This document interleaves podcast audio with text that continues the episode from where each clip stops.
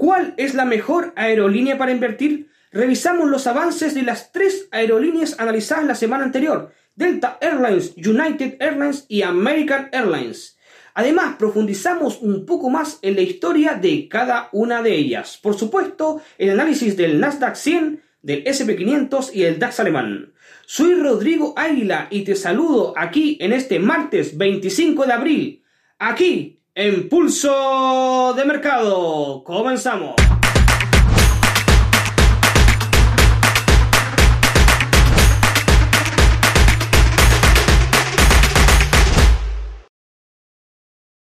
Antes de continuar, te recuerdo que todo el contenido que encontrarás en este canal es solamente de carácter educativo y que los resultados pasados no constituyen garantía alguna de los resultados futuros.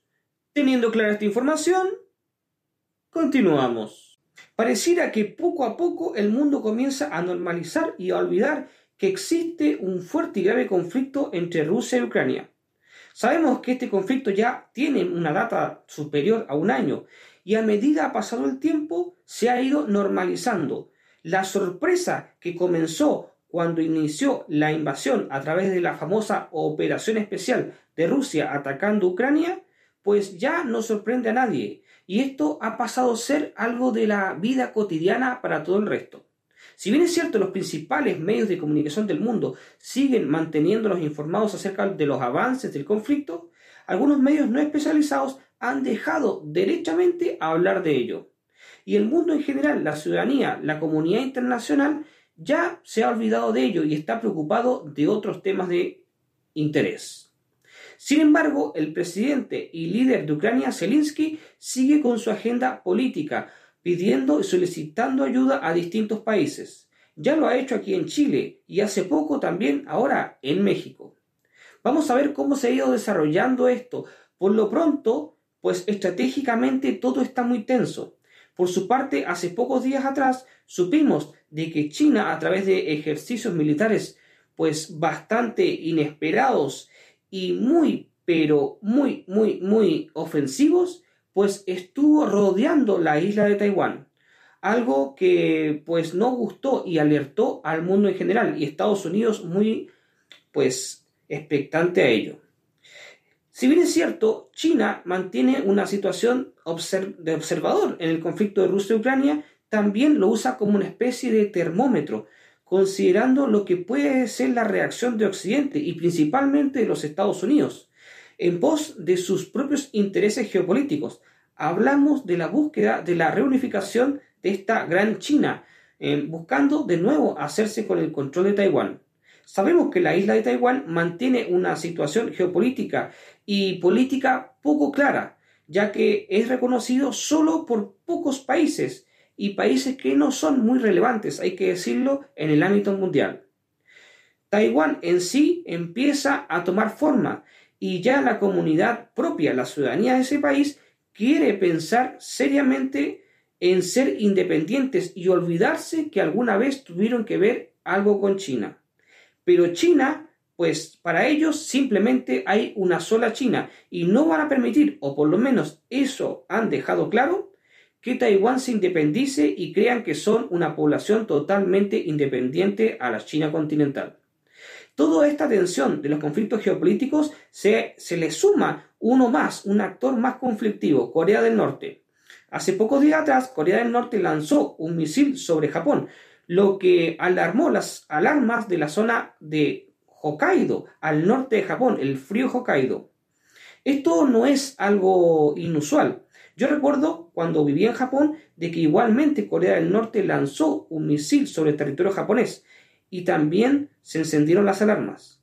Siempre el régimen de Kim Jong busca alertar. En el fondo lo que quiere demostrar es que tiene poder suficiente para enviar sus misiles a muchos kilómetros de sus fronteras. Toda esta tensión geopolítica mantiene el planeta ahí, en espera.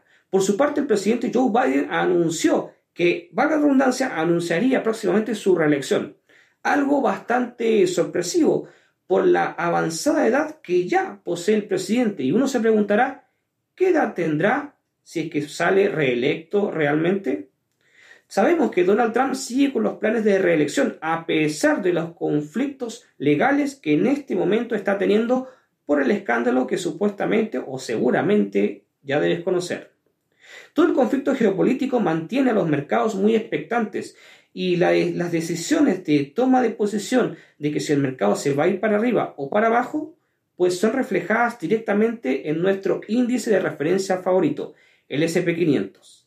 Así que vamos a ver cómo está absorbiendo toda esta información el SP500 en el gráfico. Nuestro gráfico del SP500 se mantiene en este rectángulo que ya dibujamos semanas anteriores. Un rectángulo muy gráfico que nos demuestra la situación de poca capacidad de determinar hacia dónde lanzar el mercado, hacia el alza o hacia la baja. Como bien habíamos pronosticado, pues llegó ese techo, a ese borde superior de este canal y el precio se está de nuevo bajando. Así que nuestro análisis estuvo correcto y tenemos una oportunidad de posición bajista súper interesante a considerar. Por supuesto, si quieres entrar ahí, debes considerar tu riesgo. Esto coincide además con el MACD, con este punto de cruce como podemos ver. Estamos por supuesto en una vista de 1D. Analizaremos el SP la siguiente semana. Al parecer, todo indica que el desempeño del Nasdaq es similar al SP500. No en la forma, pero sí manteniendo la estructura, como lo viene haciendo desde hace ya un par de semanas. Así que vamos a ver el avance rápidamente del Nasdaq, este índice compuesto principalmente por compañías tecnológicas. Vamos a ello. La posición del Nasdaq es súper interesante porque como puedes ver se ha mantenido esta tendencia distinto a lo que muestra el SP500. Y eh, bueno, si bien es cierto el precio tuvo una pequeña caída, pues está dentro del rango todavía disponible para operar muy lejano a nuestro stop loss. Incluso si achicamos esto y vemos a una vista de 4 horas, podemos ver una gran oportunidad, ya que el precio se encuentra muy cerca de la media móvil exponencial de 200 periodos, vista de H4, 4 horas, lo cual nos da un rato de riesgo-beneficio súper interesante si queremos considerar una entrada, por ejemplo, el día de hoy. Por supuesto, esto no es ningún consejo de inversión y debes considerar tu propio riesgo en caso de querer entrar. Así que ahí marco un, potencial riesgo-beneficio en una zona de compra. La verdad es que es una oportunidad muy interesante. El tema energético sigue sometiendo a Europa en general, pero principalmente a Alemania y toda su industria, como hemos mencionado en semanas anteriores aquí en Pulso de Mercado. ¿Cómo estuvo el desempeño del DAX desde la semana anterior? Pues bueno, vamos directamente a echar un rápido vistazo al índice alemán. Vamos con ello. Esta verticalidad del DAX no me gusta mucho porque no nos da mucho espacio para irnos al alza. Em, si bien es cierto, el mercado puede mantenerse más tiempo irracional que los otros solventes, hay que tener mucho cuidado si quieres entrar comprando. Sin embargo, en posiciones muy pequeñas, por ejemplo, si eres un operador tipo intradiario, un day trader, por supuesto que puedes seguir aprovechando esta pronunciada tendencia alcista. Por lo pronto, sabemos que estamos muy pronto, muy cercanos a llegar al límite superior que nosotros detectamos en nuestro análisis técnico. De hecho, si estamos viendo en este gráfico diario, como puedes ver atrás, marco ahí con círculo amarillo sobre el MACD, donde ya se estaría produciendo un desgaste de la tendencia alcista, donde ya podría comenzar a girar. Esto con vista diaria. Si cambiamos una vista un poquito más milimétrica, vista de 4 horas, pues la visión es distinta. Nos encontramos ahí, como muestro en la línea de color blanca que estoy marcando de línea de tendencia, encontramos en una tendencia alcista, efectivamente. A gráficos menores seguimos alcista. Pero no podemos dejar de considerar dos puntos importantes. Primero, nuestro análisis diario, que nos indica una zona muy rápida o muy pronta a que se podría desgastar el precio y que esto coincide con estas divergencias marcadas tanto en nuestro MACD, como puedes ver abajo con línea de tendencia blanca, como también en nuestro RSI. Esto, como muestro ahí con esa flecha de color amarilla, indica que podría haber una corrección de precio hacia la baja, coincidiendo con nuestro análisis de 1D. Yo me mantendría cauto con el DAX. Si quieres entrar, por supuesto, comprando, recuerda utilizar tu stop loss. Analizaremos el DAX la próxima semana.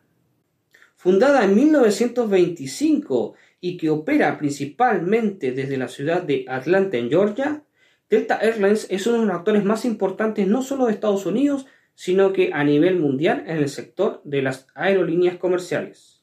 Esta compañía desde 2008 se fusionó con Northwest Airlines, lo que le permitió y le permite hoy día llegar a gran cantidad de destinos. Se calculan en más de 320 los destinos hacia donde estaría llegando Delta Airlines con su flota de aviones. Y esto entre 66 países transportando a más de 170 millones de pasajeros por año. Una cantidad impresionante. El PER de Delta Airlines es de 11.47 y la próxima entrega de resultados trimestrales es el día 12 de julio, por supuesto, de este 2023.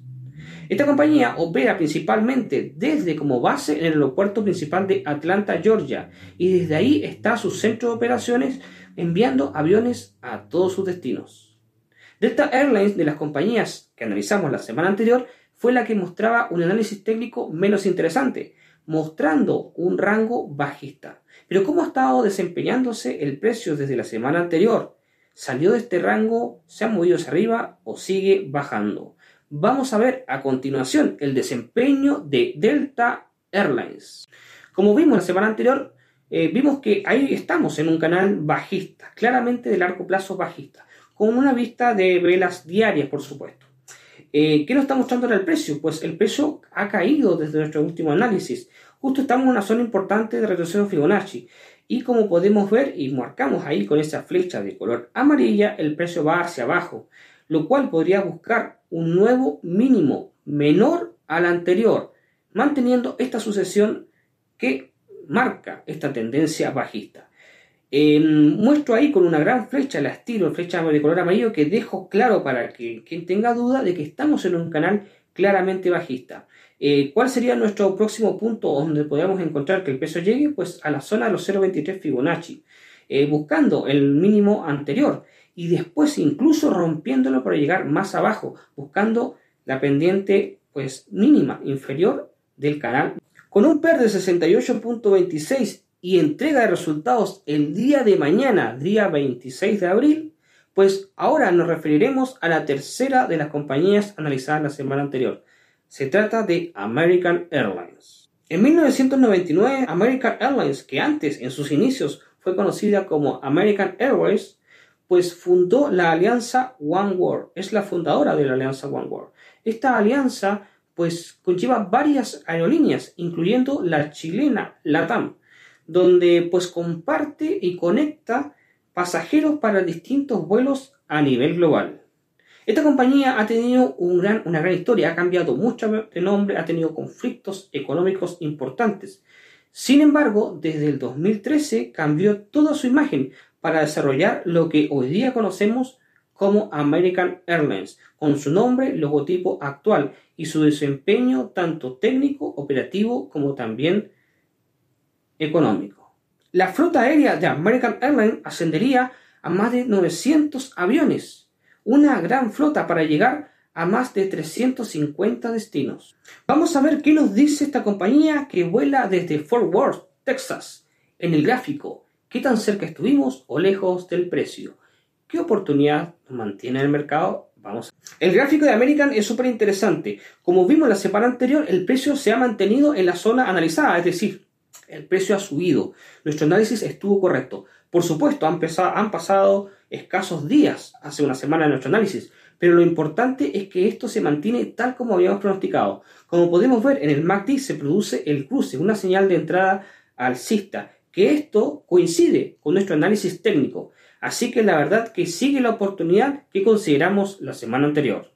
En 1954, United Airlines haría un movimiento estratégico muy interesante y atrevido para la época. Sería la primera aerolínea a nivel mundial que se haría con el poder de simuladores aéreos.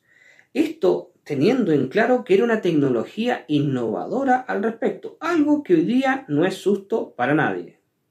En 1933, United se hacía con el primer Boeing, el modelo 247, pues toda innovación en ese momento y con ese vuelo podía permitir a los pasajeros volar de forma directa en Estados Unidos sin tener la necesidad de cambiar de vuelo.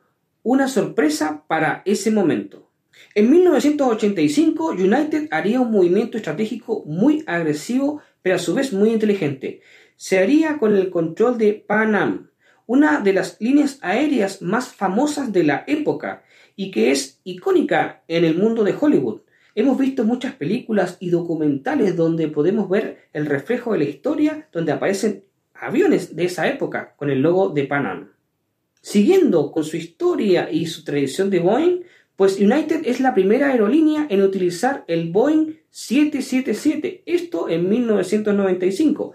Además, United es cofundador de la alianza Star Alliance, pues una alianza que reúne a varias líneas aéreas que mantiene a sus pasajeros conectados para vuelos internacionales. El 11S de 2001, ese fatídico día para los Estados Unidos y la historia del mundo, también lo fue para United Airlines, porque dos de los cuatro aviones secuestrados corresponderían a aviones de la compañía, lo cual sumergió a esta en una grave crisis que por supuesto con el tiempo supo salir. United estuvo a punto de caer en la bancarrota, pero gracias a que pudo recaudar la friolera de 3 mil millones de dólares, pudo salvarse de esta quiebra y salir adelante para hoy día posicionarse entre las mejores compañías del planeta. Vamos a ver cómo estuvo el desempeño gráfico de United desde nuestro análisis. La semana pasada, ¿haremos estado cerca o lejos? El precio de United se movió tal como esperábamos y analizamos la semana anterior. Como pudimos ver, el precio subió. Esto coincide también, coincide no solamente con nuestro análisis, porque vamos a ver nuestro MACD y marcamos ahí con círculo de color amarillo cómo se produjo el cruce, marcando una señal alcista, coincidente con nuestro análisis de price action.